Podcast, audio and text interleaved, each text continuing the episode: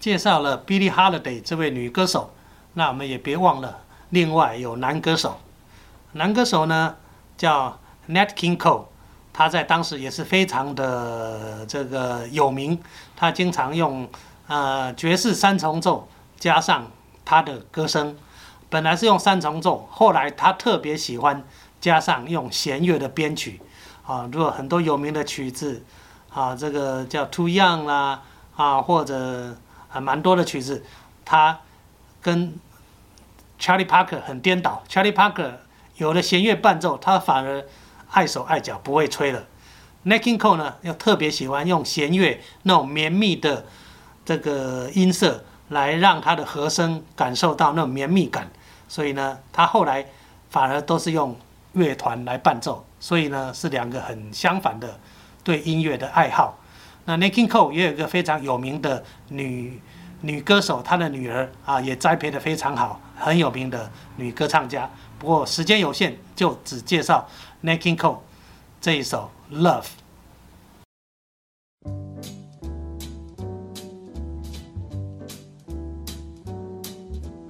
L is for the way you look. at me. oh. Is for the only one I see. V is very, very extraordinary. E is even more than anyone that you adore can love, is all that I can give to you. Love is more than just a game for two. Two in love can make it. Take my heart and please don't break it. Love was made for me and you.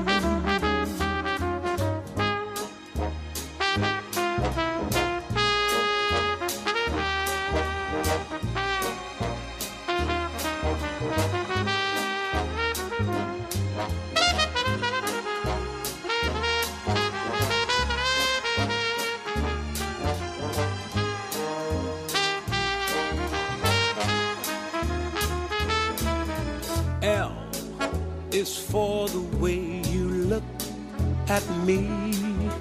Oh, is for the only one I see. V is very, very extraordinary. E is even more than anyone that you adore can love. Is all that I can give to you. Love is more than just a game for two. Two in love can make it. Take my heart and please don't break it. Love was made for me and you. Love was made for me and you.